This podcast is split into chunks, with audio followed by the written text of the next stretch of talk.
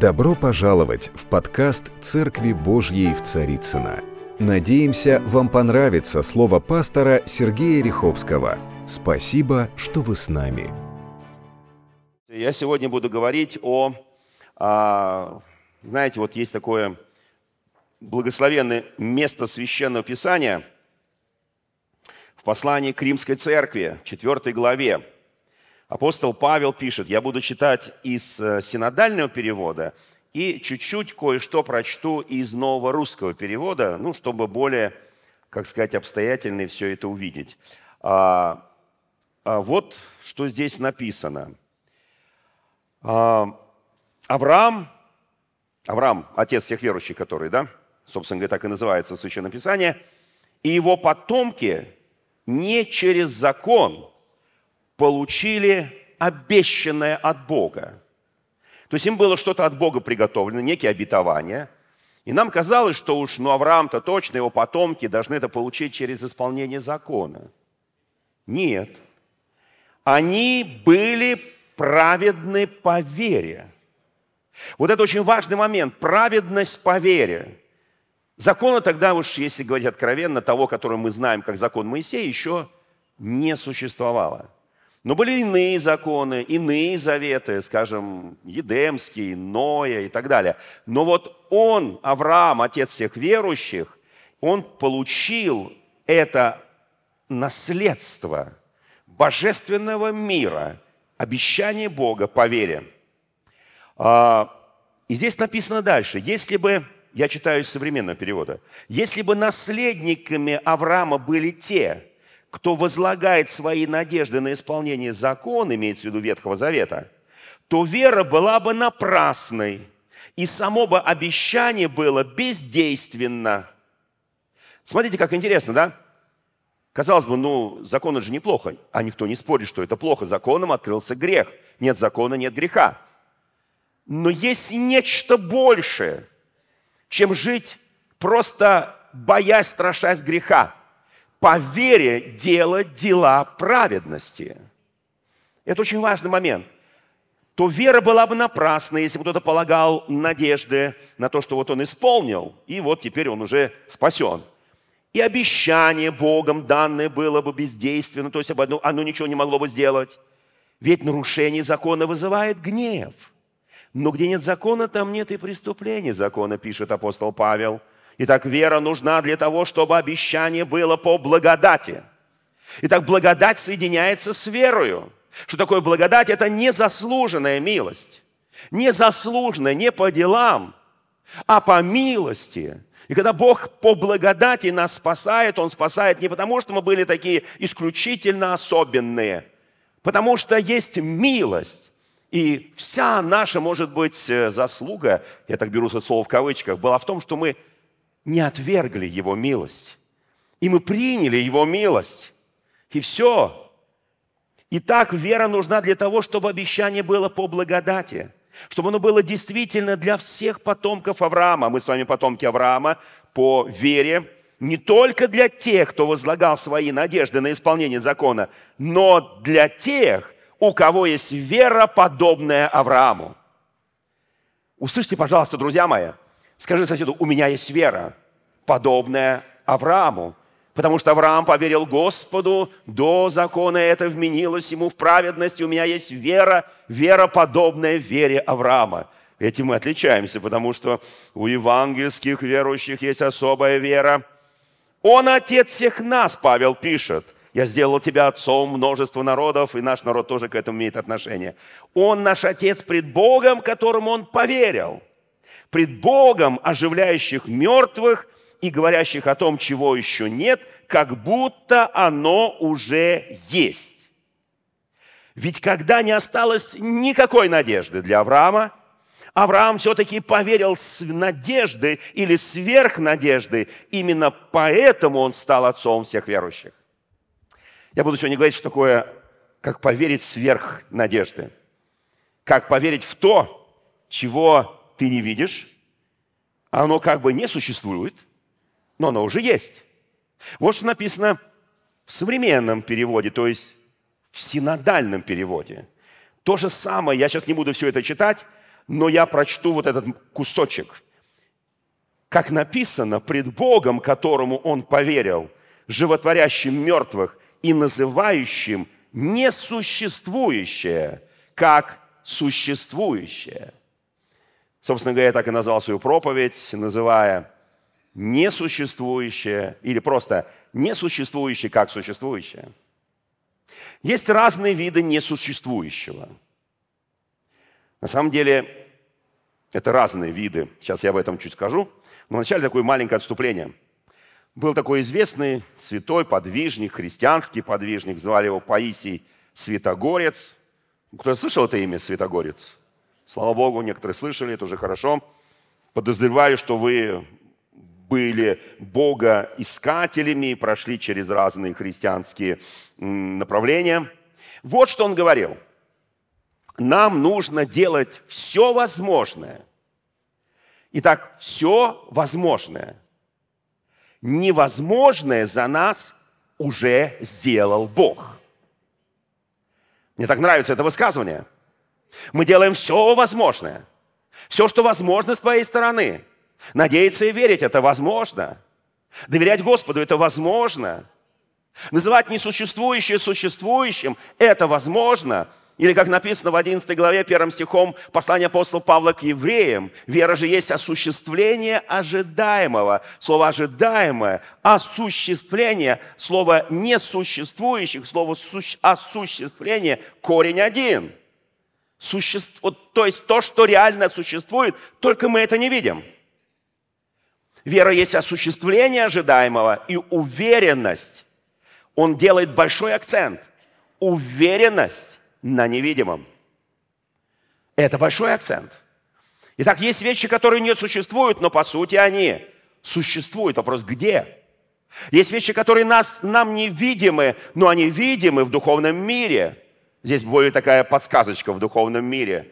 Когда, по-моему, в 8 главе 4 книги царств Э, самарийский окруженный город, и там Елисей со своим слугой, и они вышли на крепостные стены, они увидели огромные сирийские армии, и, они, и он говорит, слуга, все, мы, увы, увы, мой господин, все плохо.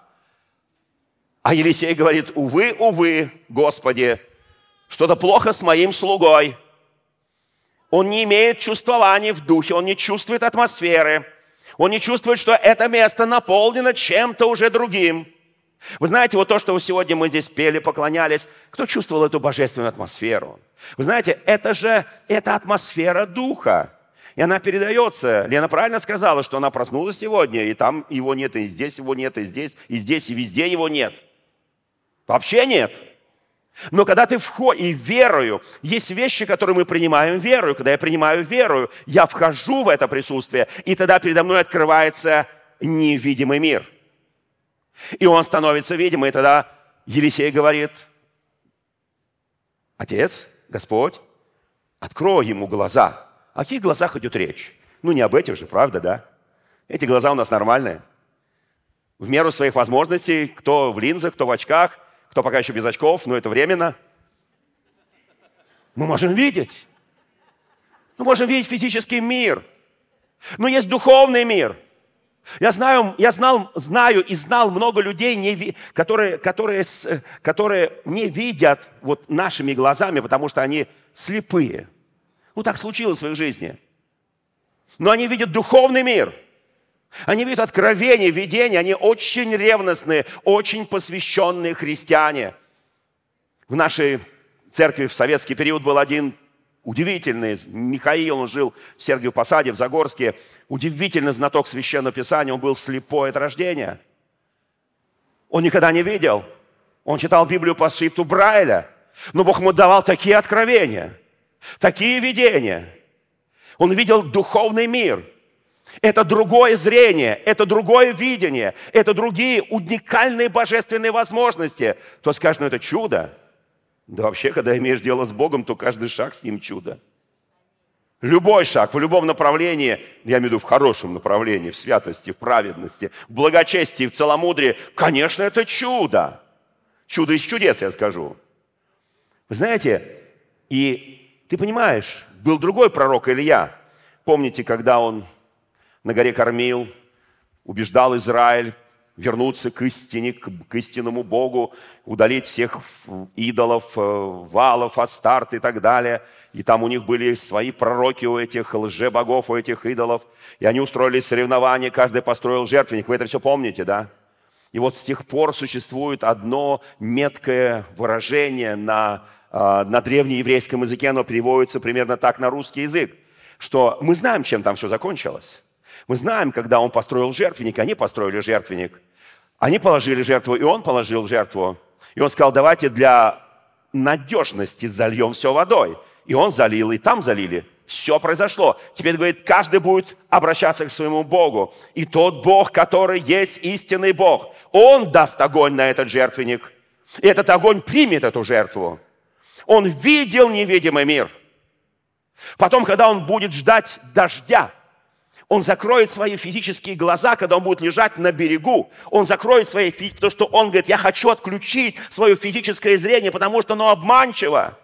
Я буду просить слугу, чтобы он бегал, бегал, бегал, бегал, семь раз бегал и спрашивал, ну что там, ну что там, ну что там.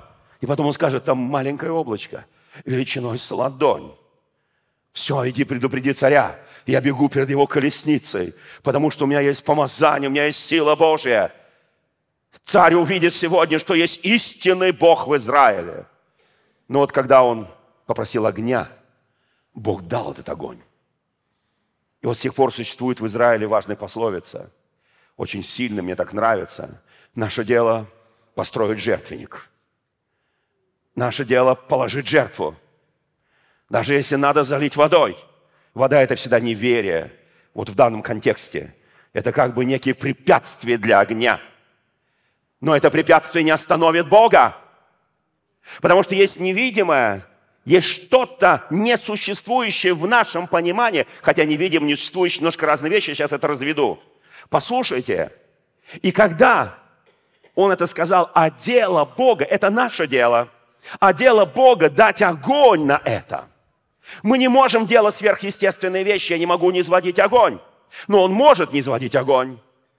Послушайте, есть вот это разделение полномочий между Богом и человеком. И мы соработники с нашим Господом Иисусом Христом. Мы делаем одно великое дело, мы спасаем народы. Мы спасаем нашу нацию, мы спасаем нашу страну. Это великое дело Божье. Он дал нам власть и право это делать. И мы называем несуществующее существующим. Давайте посмотрим, что это такое, потому что это интересно. Когда имеешь дело с Богом, оно вообще все интересно. Смотрите, Слово Божье, вот как написано в Слове Божьем – для, для того, чтобы знать волю Божию. Кто-то говорит, ну, может быть, в этом нет воли Божьей, вот я буду о чем-то просить. 18 глава Евангелия от Матфея, там написано, если двое или трое из вас согласятся просить о всяком деле, то чего-нибудь они не попросили, им будет от Отца Небесного. Да? Кто помнит это место Священного Писания? И что свяжете на земле, то будет связано на небе. Кто помнит все это? Да? Там все так написано. И я за то, что в нашей церкви были молитвы двое или трое, двоих-троих. Слушайте, нам нужно просто восстановить то, что когда-то было в церкви. Собираются двое-трое, в домашней ячейке там, не знаю, 10 человек. Ну, разбиваются на двое-трое, соглашаются о чем-то, о ком-то, и начинают молиться, и начинают вопиять Господу. И я уверен, что то, что мы связываем, и мы реально связываем эти вещи, они невидимые, мы о ком-то или о чем-то просим, и мы на самом деле не видим, что происходит Божье действие в этом человеке, но оно происходит. И если есть какая-то а, какая Э, скажем так, ну, причина, что несколько откладывается, значит, это немножко другие вещи, о которых нужно простить, и Бог это откроет. Я уверен абсолютно. Но послушайте, вот что написано в 55 главе Исаия. Здесь сказано, «Преклоните ухо ваше, придите ко мне, послушайте меня, и жива будет душа ваша, и дам вам завет вечный, неизменный, милости, обещанные Давиду. И написано, ищите Господа, когда можно найти Его. Призывайте Его, когда Он близко. Дальше написано, мои мысли, не ваши мысли. Не ваши пути, пути мои, говорит Господь. Но как небо выше земли, так пути мои выше путей ваших, и мысли мои выше мыслей ваших. Итак, несуществующий для нас, оно существует у Него – Невидимое у нас, оно видимо Ему. Когда мы, как христиане, рожденные свыше, люди, движимые Духом Святым, исполненные благодатных даров Духа Святого, когда мы начинаем иметь отношения с Богом, перед нами открывается невидимый мир. Но невидимый мир, то, что увидел слуга, и он увидел армии, конницы небесных армий, и он сказал, наших больше, чем противников. Ну, увидел и увидел. Принимать участие это не будет во всем этом. Это будет не его сражение – это Божье сражение. Он будет пытаться вместе с царем самарийским там кое-что подправить, типа, когда они ослепнут, давай их перебьем. Он говорит, вы что, их взяли силой, что ли? Мы их отправим обратно. Потому что у Бога есть милость. Не вы это сделали. Не вам победу эту делить. Слушайте, но когда мы говорим о несуществующем, само слово означает «это не существует» не существует где? Не существует в нашем понимании. Знаете, в моей жизни было много вещей, которые не существовали. И Бог мне начинал что-то открывать. И поначалу я даже где-то противился. У меня были ряд откровений, которые мне Бог говорил. Я говорю, нет, Господь, это нереально. Не потому, что невидимая видимость становится, нет – Потому что это не существо, несуществующие вещи. Они не могут быть, потому что они не могут быть, потому что есть масса преград и масса барьеров, масса обстоятельств, которые препятствуют тому, чтобы это было. И тогда Господь начинал меня подводить к этому. И я с каждым днем, с каждой неделей, с каждым месяцем я начинал постепенно, медленно принимать верою Потому что Авраам поверил Господу. Это не было мгновенным действием. Если мы читаем жизнь Авраама, он много раз говорил, Господи, Господи, Ты хочешь, чтобы вот это вот, да хотя бы Измаил был, был бы жив. Ты мне больше ничего же не предлагаешь. Ты, ты что хочешь? Ты хочешь, чтобы я принес жертву Исаака? Ну, я верю, что придет день, он воскреснет, как мы все воскреснем. Мы сейчас говорим о том, что он но это был величайший отец всех верующих. И он позволял себе иногда подискуссировать, иногда посомневаться. Но он был, для меня вера Авраама – это из несуществующего, не из невидимого мира только. Из несуществующего становится существующим. Смотрите, здесь написано – в мысли Господа, в Его божественном провидении, в Его божественном разуме существует план спасения человечества, который мы не до конца понимаем. Он говорит, вы не сможете понять, потому что мои мысли выше ваших, мои пути выше.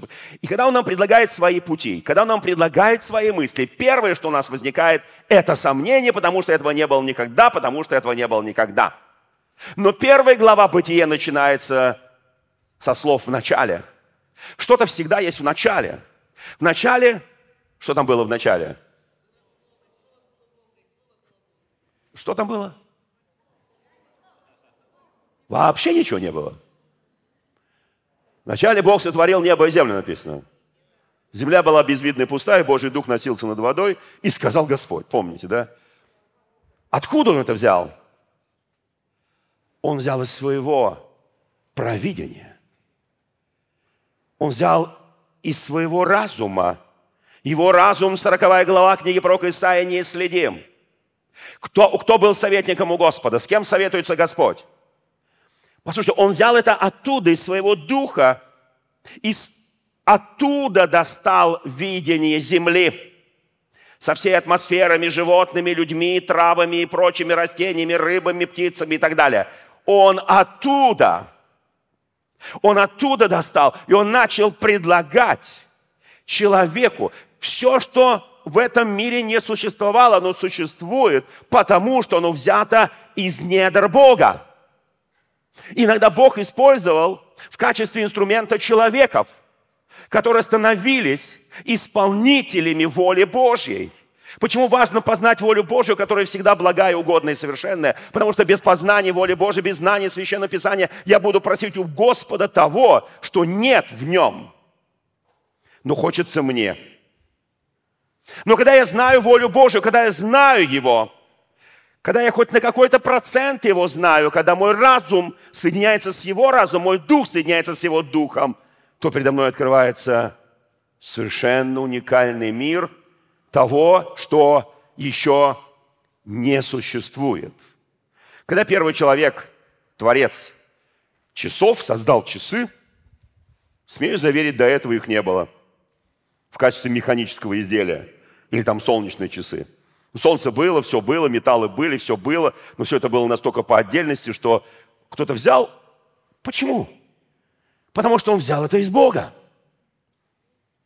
Кто-то создал интернет, автомобиль, самолет, любые приборы, любые вещи, которые нас окружают.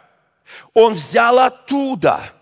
Потому что когда Бог сотворил эту землю, когда там все пошло, пошло, пошло, там появлялись люди, особенно когда начинался Израиль, да, появлялись люди, которые способны в этом, в этом, в этом, этот делает вот это, это делает вот это. Он говорит, поставь его в этом, поставь. Бог вкладывал в человека божественное, я скажу так, несуществующие, которое, преломляясь через их дух, через их разум, становилось существующим.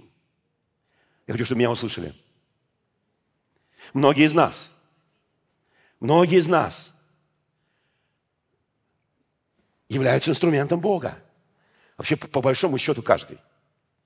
Мы где-то, знаете, иногда так себя недооцениваем, где-то себя там распинаем, да я вообще никчемный, ненужный, вообще кто я такой, да вообще почему вообще меня Бог. Как дождь, но мы забываем, что когда Бог говорит Слово, когда мы говорим Слово, это, знаете, 50 на 50, а то и 10 на 90, не в нашу пользу, правда.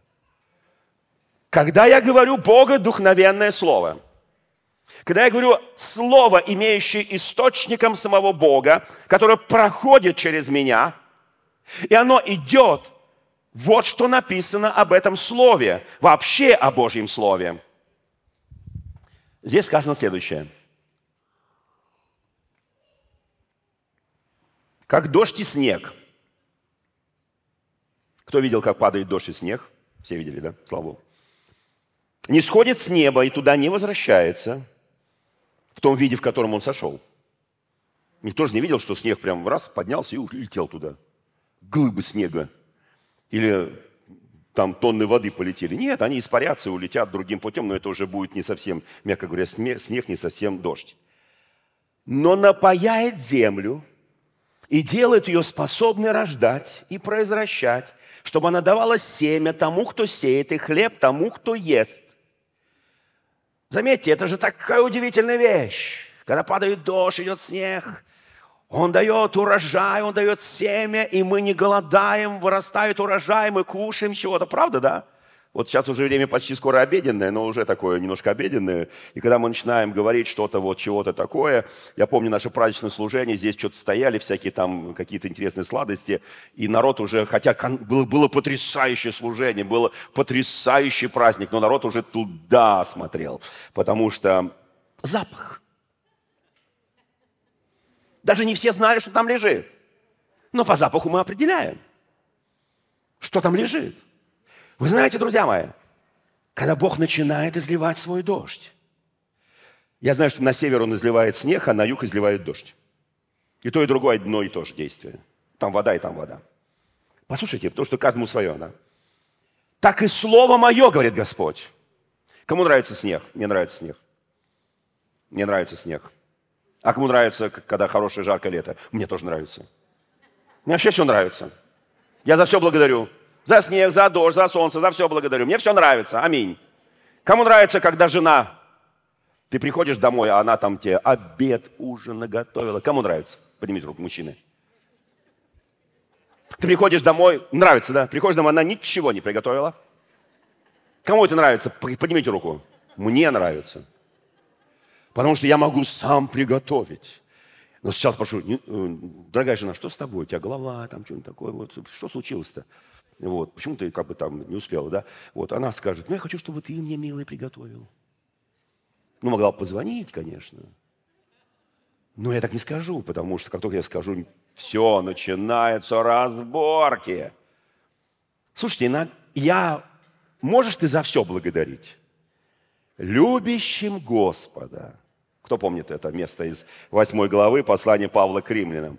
Призванным по его изволению. Все содействует ко благу. Благодать. Приготовила – благо. Не приготовила – благо. Погладила – благо. Не погладила – благо. Кто скажет аминь? Мужчины. Аминь, аминь, аминь, аминь, аминь. Слава Богу. Слава Богу. Вы знаете, это на самом деле аминь, потому что это ломает многие вещи, это ломает стереотипы, это делает тебя человеком свободным, человеком благодатным, человеком благословенным. И твоя жена будет в шоке, она скажет, что с моим мужем? А он тихо скажет, я дитя Божие. Несуществующее во мне стало вдруг существующим. Потому что это не существовало во мне, я всегда требовал – я всегда громко потом кричал, там, не знаю, ругался, хлопал дверью. Видишь, я ничего не хлопаю. Это же не существовало, теперь оно существует во мне. Чудо произошло. Так и слово мое, которое исходит из уст моих, говорит Господь, оно не возвращается ко мне тщетным. Давайте запомним это место Писания. Слово которое Бог посылает на землю, которое исходит, как в современном переводе здесь написано, я читаю по синодальной Библии, но есть чудный такой, это современный перевод, где тут я его положил уже, этот переводик, в общем, ладно, не буду его искать, а, который исходит из уст моих, оно не возвращается тщетным, то есть неисполненным, пустым. Тщетно – это пустое, это, это, это, это бесполезное.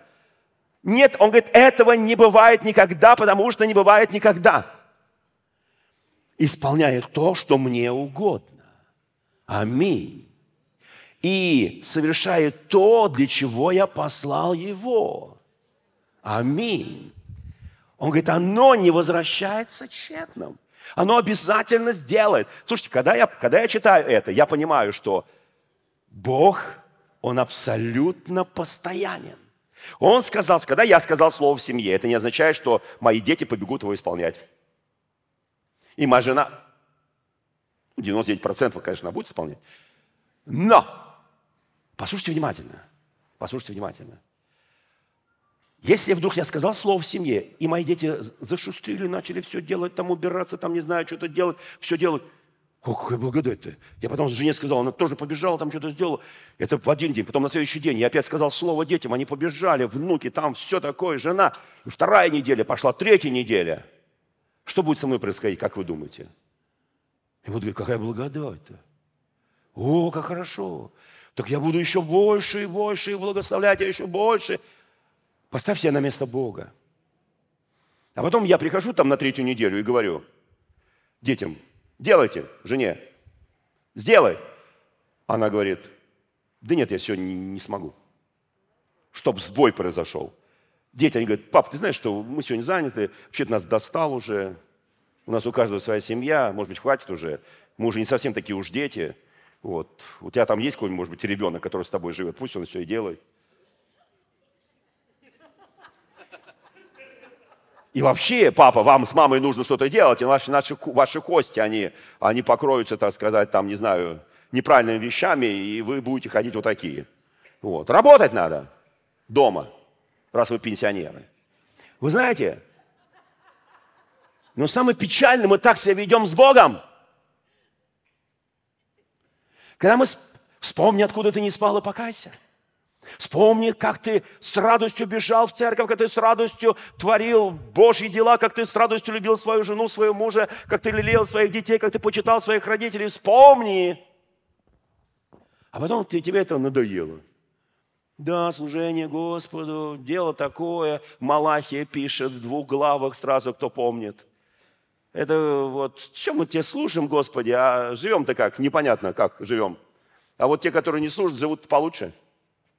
И вот начинается вот это вот, метам, вот это вот дьявольская метаморфоза нашего сознания. Слово метаморфоза – это хорошее, когда из э, гусеницы превращается через кокон бабочка, прекрасная бабочка. Но здесь другая метаморфоза. Мы сразу говорим, Бог, я тебе столько служил, я столько делал, год, два, три, десять, пятнадцать, двадцать, а где воздаяние это? Если я не знаю Библию, если я не пропитал божественным словом, божественным откровением. Я не знаю ни начала, ни конца. божественного плана спасения человечества. Я не знаю, что будет в середине, я не знаю, что будет на четвертой части, я не знаю, что будет за пять лет до пришествия. Я сейчас условно беру эти вещи, понимаете? Я не знаю, потому что я не ориентируюсь в откровении, я не знаю Слово Божие. Я не читаю о признаках пришествия Христа, я не знаю эти откровения, которые написаны в книге Даниила, которые написаны в книге Откровений. Я не хочу это знать, я говорю, там любой ногу сломает. Слушайте, там я хочу сказать, несуществующее достается из недр Бога, как Авраам доставал это несуществующее и делал его существующим, потому что Моисей, с которым Бог говорил, 33 глава, книги Исход написано, он говорил, как будто кто говорит с другом своим. Когда он уговаривал его идти с ними вы, вот в землю обетованную, когда Господь говорит, я не пойду, я ангела пошлю. Он говорит, пожалуйста, Господи, ну почему ты меня уговариваешь? Потому что мы с тобой друзья. Кто из нас так осмелится? На какую святость нужно достичь, какой уровень? Послушайте, не по делам, а по милости. Бог милующий.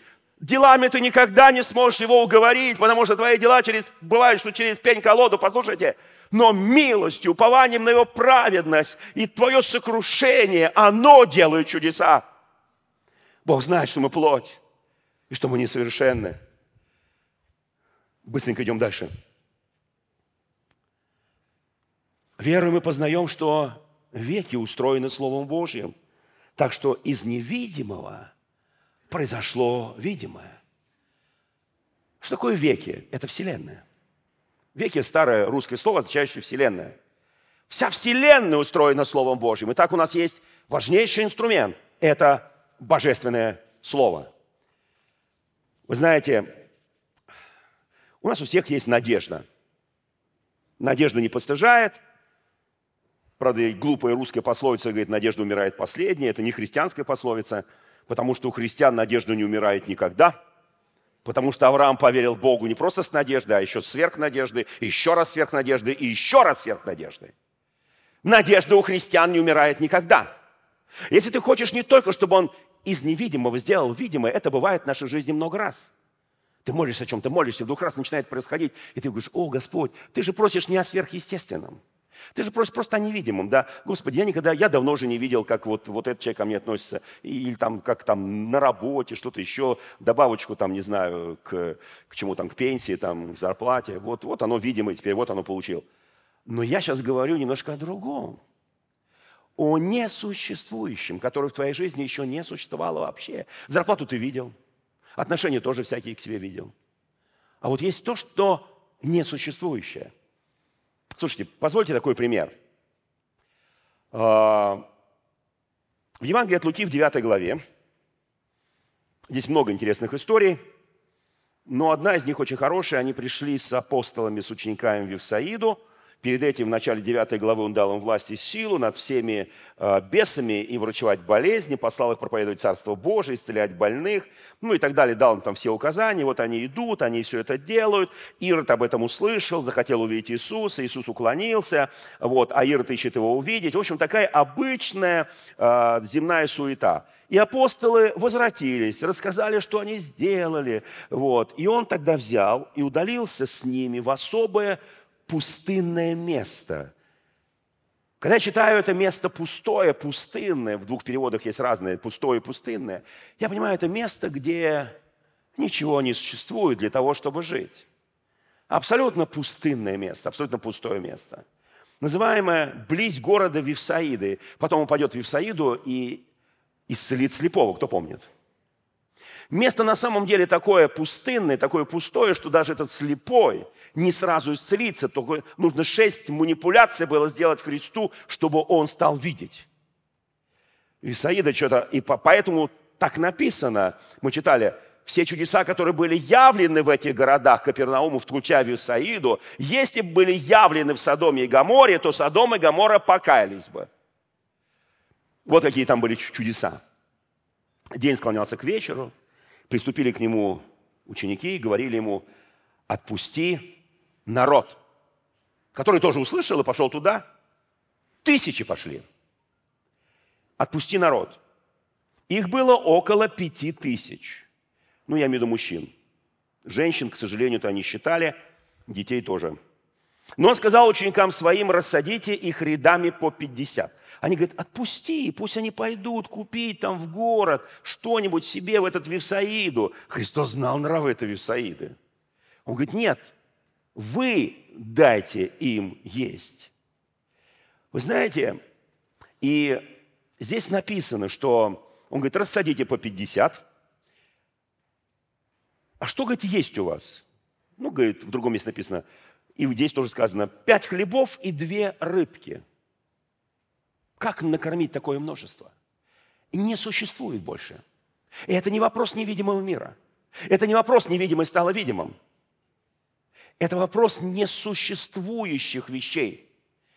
Но где-то Иисус говорит о себе, когда я вижу Отца, творящего или говорящего что-то, я повторяю за Ним. То есть, другими словами, этих рыбок и этих хлебов, кроме пяти и двух, в природе не существовало. Это не небесные армии, которые можно открыть духовные глаза увидеть. Больше их никто не увидит. А здесь должны не только люди увидеть это чудо, а должны вкусить это чудо. Они должны насытиться этим чудом. Это чудо должно материализоваться и стать материальным. И не просто материальным, а еще перевариться там, кишечном каком там нашем желудочном тракте. Должно перевариться, оно должно быть съедобным, должно быть вкусным, полезным, без ГМО, без пестицидов. Оно должно быть такое, знаете, вот приятное на вкус и насыщающее тебя. Вот таким оно должно быть. Рассадили по... Я, я думаю, когда ученики смотрели на Иисуса, они думали, что он делает? Они уже думали, куда бежать потом. Сейчас мы их тут рассадим. Может быть, какая-то такая вот, э, скажем, э, тактика. Сейчас рассадим, и как рванем, пока они будут вставать, мы уже убежим. Ну, так мы часто делаем. Брат, когда-нибудь Господь с тобой что-нибудь сделает. Сестра, верю в это. И, и ты быстро, быстро, быстро убегаешь. Пока не побили. Он же, взяв пять хлебов и две рыбы, возрел на небо, благословил, преломил. Заметьте, он сказал сначала, вы дайте им есть. Они говорят, вот все, что у нас есть. Он уже не просил их молиться. Он просил их сделать тактические вещи, стратегические вещи – рассадить. И он понимал, он должен дать им пример, должен показать, как из несуществующего происходит существующее. Друзья мои, это вообще возможно или нет? Бог, который сотворил Вселенную, сотворил галактики, миллионы галактик. Наша планета Земля – это маленькая точка в одной из огромных галактик, которых миллионы подобных галактик. Мы не самая большая планета, но мы планета, на которой живут люди, где есть жизнь. Бог, который сотворил это, он, что такое для него накормить пять тысяч? Что для нас накормить пять тысяч пятью хлебами, двумя рыбками? Это нереально. Скажи, это невозможно. Конечно, могу открыть им, знаете, как это в пустыне бывает, кто меня помнит, что там бывает, когда человек уже хочет пить, хочет пить, хочет пить, и потом мираж. Мираж. И он ползет, ползет, там какие-то пальмы, источники, он ползет. Ну, это просто мираж, не доползешь до миража. Конечно, им могли показать, склады стоят и ломятся от колбасы, от хлеба, еще от чего-то. Ползите. И они бы уползли куда-нибудь. Приползли на следующий день. Вы знаете, друзья мои, это не существует. Он говорит, оно теперь будет существовать, оно пойдет в ваши желудки, и мы еще соберем 12 коробов – есть вещи, которые, я называю это небесной пищей, это, которая падала манна, это, ну, как бы небесная пища, но это манна, которая и сейчас там падает тоже иногда в, то, в той местности. Здесь написано, он взял, возрев на небо, благословил их, преломил и дал ученикам, чтобы раздать. Они ели, насытились, и осталось у них кусков, набрано 12 коробов. Кто скажет чудо? Правда, они это чудо очень быстро съели – но все равно оно чудо. Есть такие чудеса, которые вот надо скушать. Кому нравится? Кто пробовал так делать? Получалось? Что умножение было чего? Рыбы. Ну, с рыбой все проще, да. Почему вроде? Потому что апостолы были рыбаки. Вы знаете, мы... У нас папа, когда был второй раз в ГУЛАГе за Христа, я и мой брат Владимир и мама с нами, мы ездили к нему, это несколько дней езды в Сибирь, в лагерь. И мы собрали там что-то папе, вот, и, естественно, это был такой НЗ, неприкосновенный запас, и никто из нас не мог там ничего взять. И маме кто-то там дал немножко сыра, там еще чего-то, там по чуть-чуть всего, да. И говорит, вот это вы будете есть с детками все дни, как вы будете ехать поездом. И при этом, знаете, мама нас пошила, там что-то одела так красиво, и мы всем в вагоне говорили, что у нас папа, он там вот э, в особой командировке, там, знаете, вот мы такой делали вид умный очень. Потому что тогда сказать в советское время, что папа сидит за Христа, это равносильно тебя выкинут с поезда просто. Ну, наш папа воистину высокое положение занимал в духовном мире, поэтому мы говорили, он большой начальник. Э, и мы ехали эти дни. И мама резала этот сыр, это хлеб. И мы все эти дни, пока ехали, он оставался прежним.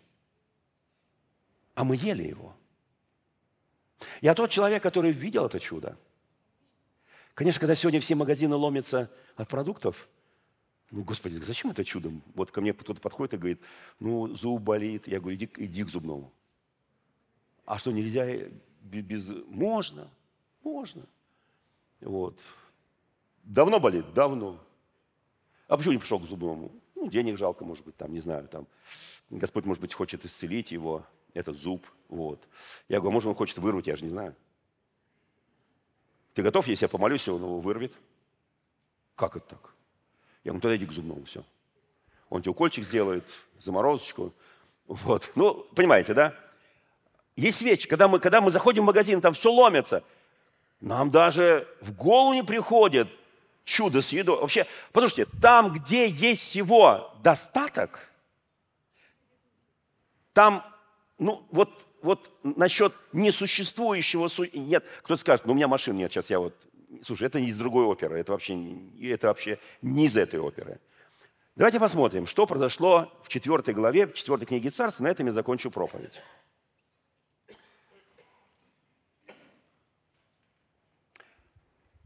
Знаете, когда просишь машину, а тебе ее не на что даже бензином заправлять, то Писание это называет, первое послание Коринфянам, 10 главе, «Вас постигло искушение, не иное, как человеческое. И верен Господь, который не попустит вам быть искушаемых сверх сил». Потом стоит запятая, но при искушении даст и облегчение. То есть, так что вы могли перенести. Это место Писания можно использовать где угодно и как угодно, да? Куда подставить, да?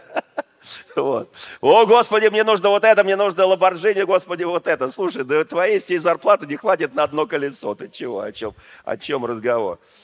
У кого-то есть в церкви ламборджини? Нету? Ну, значит, у тебя зарплата на три ламборджини, да.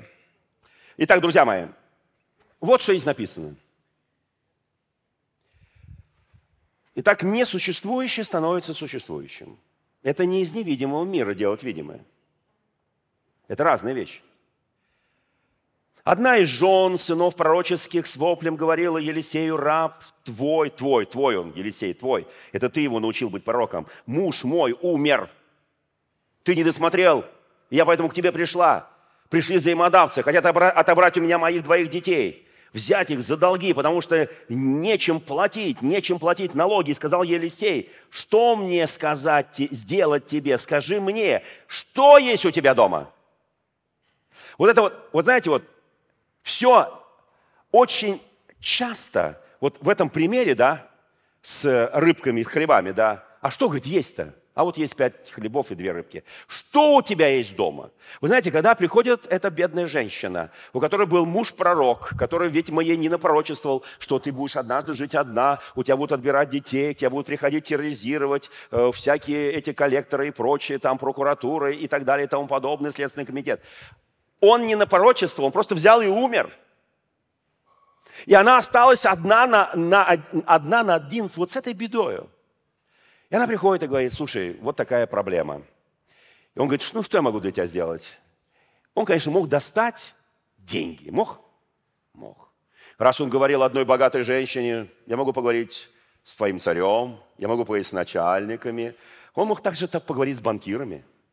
Ну, поверьте мне, а в этом народе банкиры были. Вообще, когда слово говорит банкиры, слово еврей, они очень сочетаемые. И это нормально. Я не вижу в этом ничего плохого. Бог дал мудрость этому народу. Послушайте, друзья мои, он просто мог вот достать деньги и дать. Мог? Мог, но не дал. Не дал. Это тот сборщик налогов в одном чудесном городе Иерихоне, Захей. Тот деньгами откупился, всем четыре раза больше. Правда, не знаю, где взял четыре раза больше, если у него было всего на один раз. Не знаю, это уже там, может быть, там тоже было умножение. Пока он брал, Господь умножал. Может быть, я не знаю. Видя его сердце, что хочет всем воздать четыре раза. Итак, вдова говорит, у меня есть оставшееся немножко масла в сосуде, оливкового масла. Вот, деньги не дал. И он спрашивает, серьезно, у тебя это есть? Быстренько-быстренько иди домой. Попроси всех сосудов на стороне, у всех соседей твоих, сосудов порожних набери немало. Начинается бизнес-проект. Вы поймете, почему я это сказал слово? Может, кому-то она сейчас, может, так резануло, скажет, какой еще бизнес-проект? Потому что к ней каждый день ходят взаимодавцы, к ней каждый день ходят налоговые, к ней каждый день ходят страшники, полиция. Они видят, как она живет, они заходят в ее подвал, они заходят в ее комнату, они видят там, э, так сказать, уже мышь давно повесилась и так далее и тому подобное. Они видят вот это все, вот эту бедность, и они понимают, что единственный метод взять сыновей и продать их. И он говорит, послушай, обойди соседей, попроси пустые сосуды, просто пустые сосуды. Она возвращает, потом запри дверь, потому что это таинство за собой, за сыновьями твоими. Наливай, наливай эти сосуды, пока подставляй, наливай, пока, подставляй, наливай, пока она будет, они будут подавать, ты наливай, пока масло. И когда подали последний сосуд, масло остановится. Я не знаю, сколько это было сосудов, может быть, сотня. Я не знаю. Но я знаю другое. Он денег не дал. Он сказал, ты будешь сейчас делать некое производство. Из несуществующего масла в природе будет идти много масла. Из моих божественных источников. Все, она наполнила все, все вот эти сосуды. Она потом возвращается к пророку, пришла, пересказала человеку Божию, он сказал, теперь пойди, продай – и заплати долги свои, а что останется, тем будешь жить сыновьями твоими. Гениально. Он говорит, теперь пойди. То есть масла у нее много, она в ступоре, она приходит к пророку. Слушай, это большой бизнес-план, правда, да? Теперь пойди вот это масло, носи потихонечку на рынок и продавай. И потом начинай платить налоги, долги. Кому нравится эта история? Отдай все взаимода... всех, кого ты занимала, заплати всем налоги, и потом, что у тебя останется, ты будешь этим жить. Теперь ты уже знаешь, как можно, как можно выйти из бедности. Ты теперь уже это знаешь. Слушайте, друзья мои, она легально продала масло на рынке.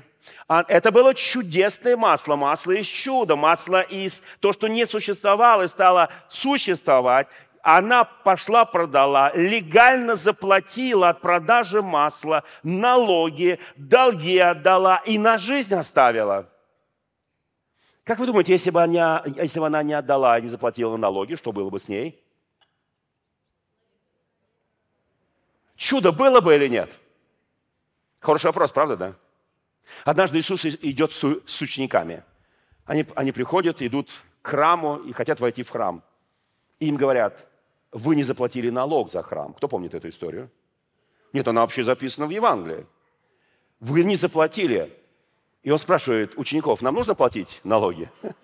И вот, а благо, что они евреи были, а не русские. Какие налоги? Какие законы? Какая Государственная Дума? Какие мошенники? Какие там воры и так далее? Вы чего? Там же коррупционеры. Какие налоги? Кому налоги? Они говорят, Он говорит, мы заплатим. Мы заплатим. Пойди поймай рыбку. Кто помнит эту историю? Достанешь там монетку из ее пасти. Они же рыбаки, они умеют. И теперь отдай в качестве налога. Только донеси, донеси, донеси, до храма это отдай. Вы знаете, друзья мои, я очень хочу, чтобы мы с вами, входя в духовный мир, мы чувствовали, насколько духовный мир входит в нас. Вы знаете, мы спасены в надежде. Надежда же, когда видит, не есть надежда. Ибо если кто видит, что ему и надеется.